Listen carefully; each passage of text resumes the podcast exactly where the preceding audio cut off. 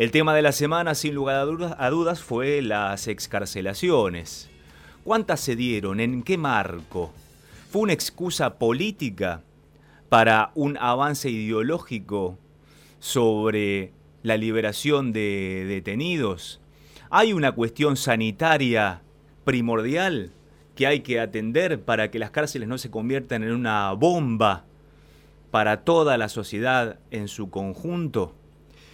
Creo que el tema hay que hablarlo con la seriedad que merece y para ello eh, hemos convocado a un hombre que no solamente sabe, sino que habla siempre con argumentos, con fuentes, con datos, que no chicanea ni versea y lo vemos habitualmente al aire y yo tengo el gusto y el placer de compartir algunos minutos de aire en televisión con él. Da gusto escucharlo y ahora lo tenemos con nosotros para compartir una charla. Buen día, Gabriel Yesi, ¿cómo estás? Tu tocayo te saluda. Bien, Gabriel querido, gusto saludarte, gracias por la presentación y buen día para los oyentes también. Bueno, muchísimas gracias, Gabriel. Estamos en un tema candente, difícil, y se empiezan a ver algunos números, sobre todo del servicio penitenciario, en este caso el servicio penitenciario bonaerense. No tenemos números de la justicia respecto de las escarcelaciones. Pero la pregunta, Gabriel, es, ¿cómo estamos comparados con otros momentos que no tengan que ver exclusivamente con la pandemia en otros años? ¿Estamos a un nivel igual, idéntico o la pandemia ha agravado esto de las escarcelaciones a detenidos? No, mira, vos hiciste, Gabriel, un excelente, una excelente introducción.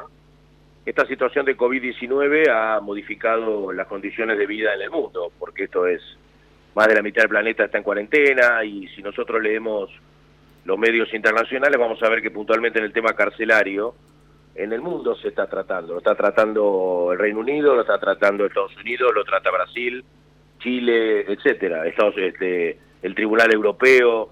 Eh, en el mundo hay una, una problemática carcelaria, no somos el único país, Brasil tiene, por supuesto, y Paraguay tienen peores condiciones carcelarias ediliciamente hablando que nosotros, pero es cierto que en nuestro país, entre los, de, los 90.000 internos que hay en los penales, hay en muchos casos avecinamiento. De hecho, el servicio penitenciario de la provincia tiene una capacidad de 21.000 internos y hay 41.000, más 3.000 que hay en comisaría. Con lo cual, es una, esto, el tema del COVID-19, el posible contagio, etcétera, los penales es un tema que se está tratando en el mundo. Y llegó a Argentina, porque inexorablemente, y llegó antes inclusive de... Esto se viene hablando ya de fin de año, si nosotros nos retrotraemos a a diciembre, noviembre, diciembre, vamos a ver que en ese entonces, cuando Eduardo de Lázari era el presidente de la Suprema Corte de Provincia, digo en ese entonces porque hoy Daniel Soria el presidente, sí.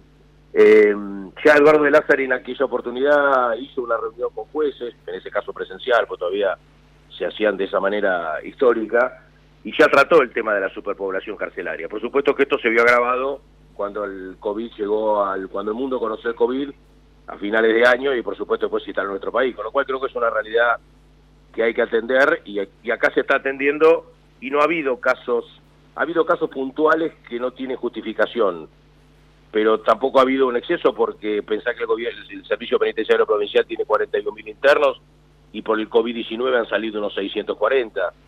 Y el resto que ha salido, que se habla de 2.000, y el resto son salidas tradicionales y todos los días salen internos de los penales. Todos los días hay agotamiento de pena, porque la pena se cumple, en algún momento la pena se termina, aún la perpetua a los 35 años. Salvo Robledo Pucci, no sé si algún otro interno que en mi memoria me falle que tengan una accesoria que es del artículo 52 del Código Penal que habla de reclusión por tiempo indeterminado. Las penas se terminan, con lo cual el preso cuando termina la pena e-, excede, eh, eh, sale de los penales. Por otro lado están las libertades condicionales, hay muchas variantes de salida. Y por supuesto que ha habido casos puntuales de COVID-19. Ahora, ¿por qué entonces la preocupación tan alta a los cacerolazos si es que estamos más o menos en los números esperables? Porque ha habido, una, ha habido un, mensaje confuso. Es decir, se ha dicho, por ejemplo, que la firma, que el juez Víctor Violini había concedido la carcelación a 2.300 internos. Y no es así. Si bien podemos discutir la acordada, y yo la discuto porque creo que ahora la Corte de Provincia va a modificar y va a puntualizar algo que fue muy amplio, eh, porque en ese entonces Violini era el, el juez Violini era el titular de casación, y en ese entonces también no hace mucho de esto, hace, hace un mes, pero bueno, uno ha, eh, ha pasado tantas cosas que, que, que, que, que todo es, es, muy, hay ritmo frenético. En ese entonces la, la casación podía con la firma de un solo juez hacer lugar a alguna resolución. Y Violini tuvo la presentación de un grupo importante de defensores oficiales que forman parte de la, de la procuración de la provincia, porque los defensores oficiales dependen del, del procurador Julio Contegrán.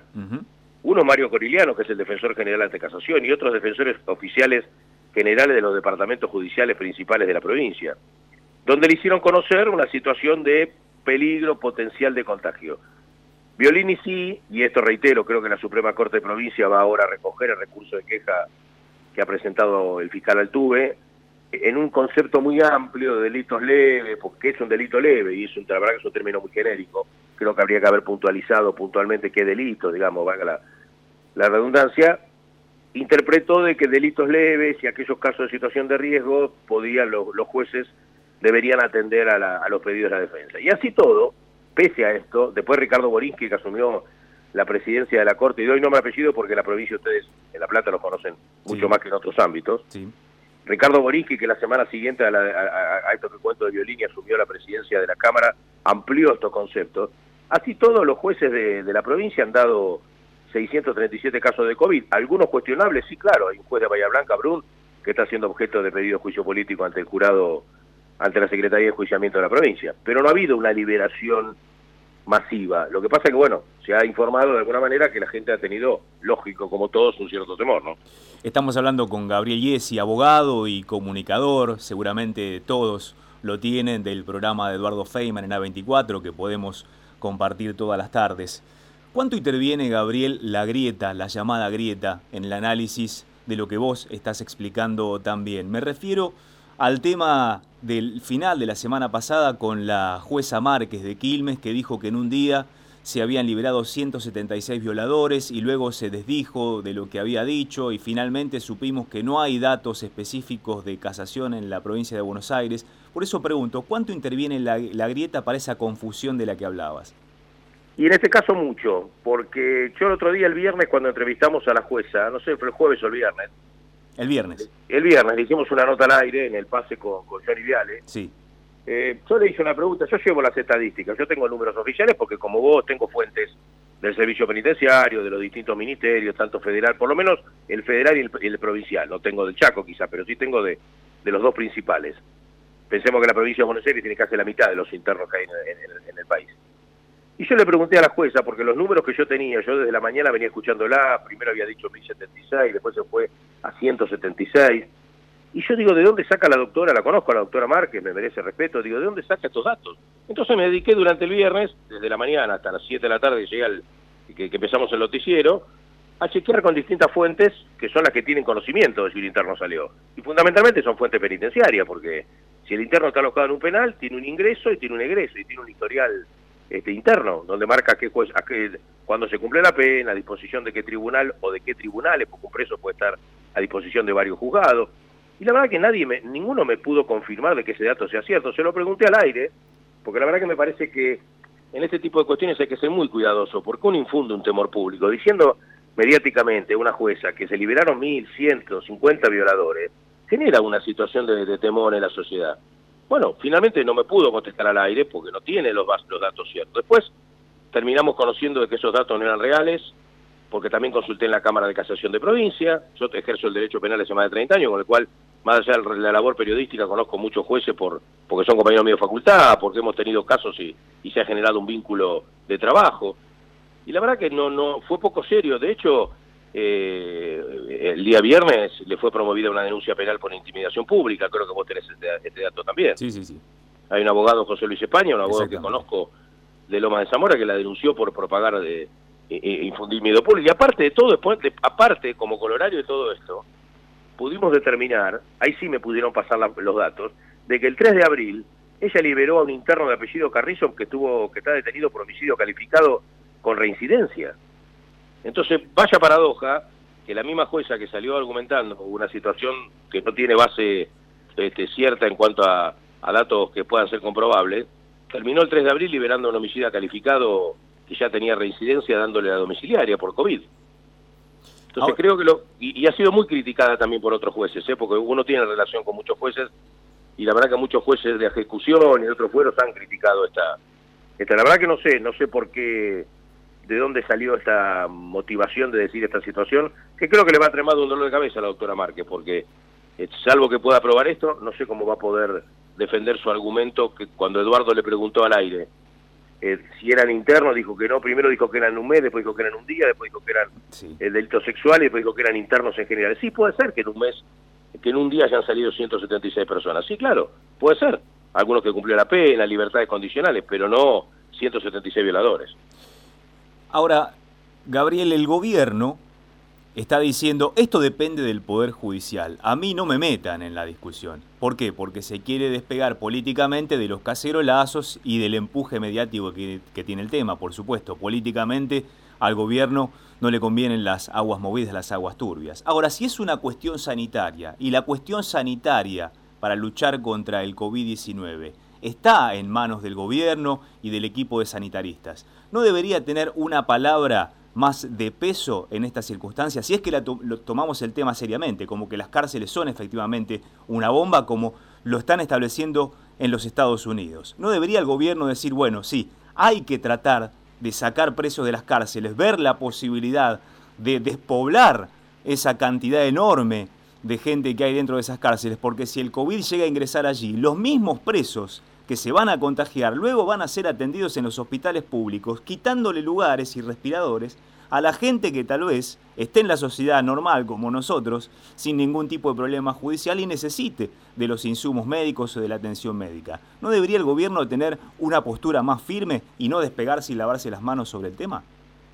Mira, yo por un lado leí unos tuits del presidente Alberto Fernández, que a diferencia de otros presidentes que hemos tenido en, nuestro país, conoce el derecho penal, es profesor, fue profesor mío, hace más de 30 años, recuerdo haber dado penal 2 con él y con el Tano Piotti en la facultad de la vieja UBA, con el cual Alberto Fernández es un, hombre que conoce el derecho penal. Marcela Lozano también, ambos lo conozco hace muchos años, son socios de un estudio hace mucho tiempo en la Avenida Callao, y conocen la realidad, a diferencia quizás de otros ministros o de otros presidentes.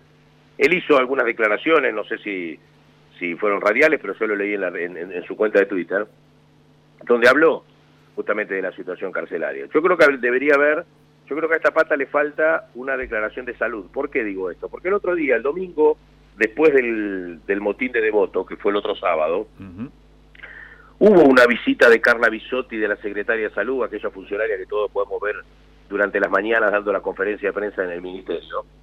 Ella visitó y estuvo hasta las 3 de la mañana del lunes en el penal de devoto conversando con los internos, interiorizándose de la situación, visitándolo, viendo cómo eran los medios que tenían, no solo los internos, también pensemos en el personal penitenciario, porque el personal penitenciario también está expuesto al contagio, si los internos se contagian, se contagia el penitenciario o al revés, que es lo que dicen los internos de voto.